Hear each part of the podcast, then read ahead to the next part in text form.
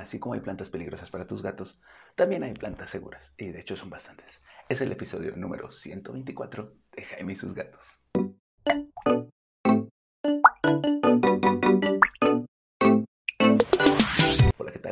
Yo soy Jaime, soy un cat lover y comparto vida con cuatro maravillosos gatos y un montón de plantas porque me gustan las plantas y a mi pareja y a mí nos encantan las plantas y la casa está llena de plantas. Y sí, he de admitirlo, muchas de las plantas que les dije en los episodios acerca de las plantas tóxicas conviven con mis gatos aquí, pero porque mis gatos en realidad no molestan a las plantas. Bueno, sí, molestan algunas, pero son justamente en la línea de las plantas que son seguras para los gatos, porque hay bastantes plantas seguras para los gatos y hoy les voy a decir ocho. Ocho que son de las más comunes en casa, son las que más veo, son las que yo también he tenido y que además tienen otras ventajas. Así que vamos a empezar con la planta número uno.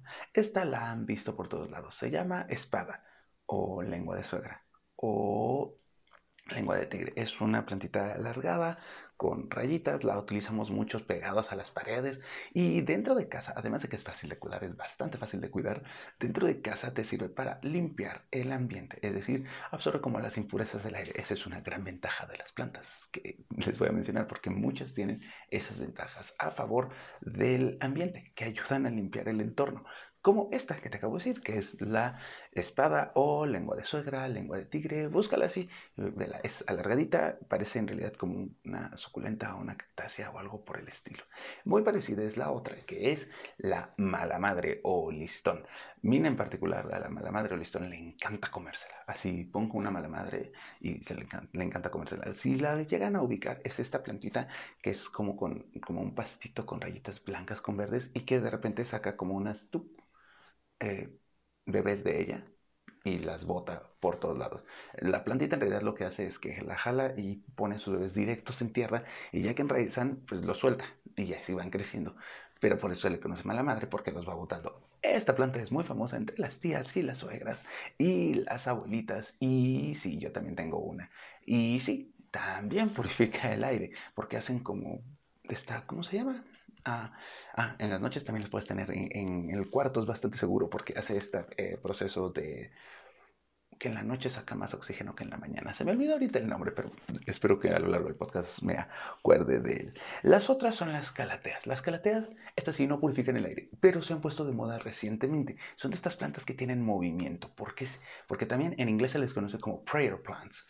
Prayer plants porque en las mañanas se abren, reciben el sol y en la noche se cierran.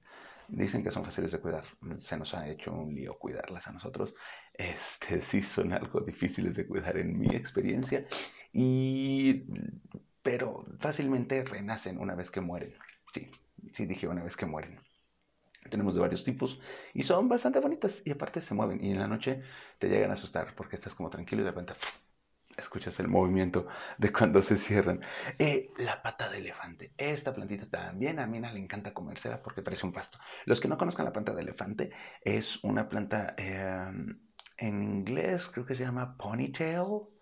Y es, tiene como su base, su tronco que es un bulbo, y luego va sacando, parece como una bueno, de hecho el bulbo parece una patita de elefante, por eso se llaman pata de elefante. Son desérticas, no tienes que regarlas mucho, pero sí tienen que tener mucho, mucho sol. Yo tengo una grandota que ya tiene como 4 o 5 años y obviamente las venden por todos lados chiquitas aquí en, Querétaro, que son desérticas, por todos lados te venden patitas de elefante como en 5 o 10 pesos, ¿no? Y así, chiquititas. Pero conforme van creciendo van aumentando de valor. De hecho, la que yo tengo supongo que debe ser bastante carita, ya de tener como 600, 700 pesos mínimo y hay unas enormes que valen 7 mil, 10 mil, 15 mil pesos, pero obviamente esas patas de elefante han de tener unos 30 años, fácil. Esa minita le gusta, la tengo en la terraza y bueno, la tenía en la terraza, ahí Mina iba y le pegaba y luego ya la bajé.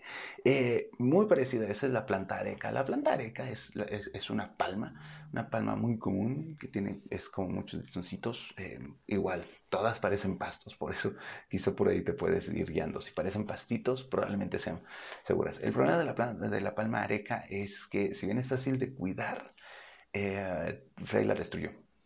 Así la agarraba como juguete todo el tiempo. Pa, Sí, así mi gata.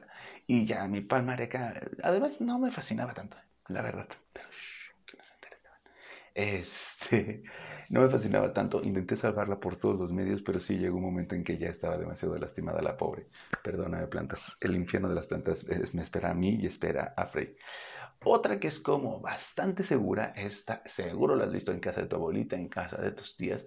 A mí no me fascina, sé que está muy colorida, sé que está muy linda, pero a mí, a mí, a mí no me gustan. Son las violetas africanas. Florean, son fáciles de cuidar, el color violeta que tienen es muy, muy bonito.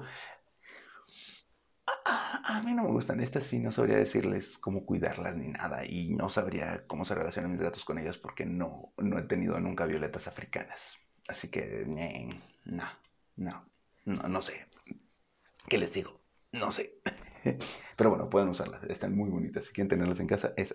Y finalmente, los helechos. La mayoría de los helechos son buenos para tus gatos. Bueno, no son buenos para tus gatos, conviven con tus gatos. Yo no puedo cuidar helechos, he tenido helechos de todo tipo. He tenido el pata de conejo, he tenido el, mano de mono, he tenido el helecho que parece cilantro y que según era muy fácil de cuidar y también se me murió.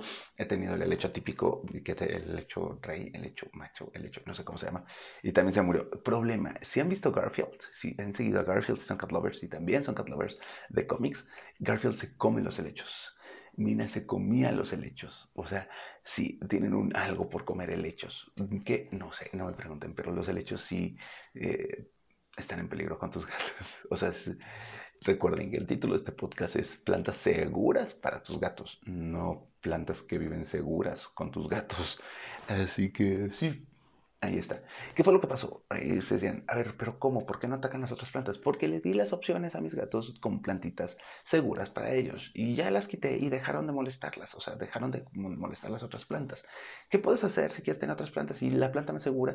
Y esto lo puedes conseguir fácilmente con Peludo Feliz. Ya saben que Peludo Feliz es la ICA Shop de Querétaro y tienen entrega a domicilio. Y si estás en Jurica, eh, les queda un poquito lejos, pero avísame y vemos como en el norte de la ciudad te entregamos.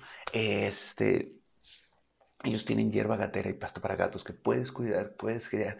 Este, también puedes sembrar trigo, puedes sembrar, sembrar catnip, todo esto. Ellos te lo pueden vender, te pueden vender la hierba gatera y ya tú la tienes en tu casa y es segura para que coman eso y no coman las otras plantas.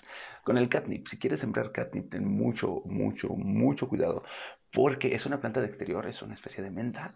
Ah, la menta también es segura para los gatos. De hecho, Tara ama la menta. Le encanta revolcarse en la menta así y oler a menta. O sea, Tara es mental over, ¿no? Eh, la, ¿cómo se llama? Así, ah, si lo vas a poner es una plantita de exterior. Y el problema es que esté en el exterior es que puede atraer todo tipo de gatos a tu casa. O sea, se corre la voz de que tu casa es un deal de, de catnip, así que ten mucho cuidado con esa en ese sentido.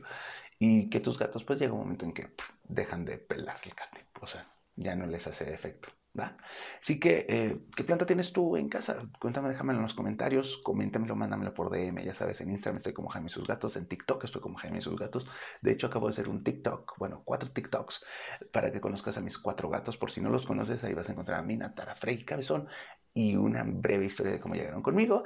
Y pues ya, así quedamos el día de hoy. Espero que tengas un excelente 14 Cuéntame qué plantas tienes. Vamos a convivir con plantas, vamos a convivir con gatos. Recuerda que la idea es que hagamos una comunidad de recomendación de plantas, de recomendación de cuidados para gatos. ¿Para qué? Para que tú y tus gatos vivan felices y contentos por mucho, mucho, mucho tiempo. Nos vemos. Adiós.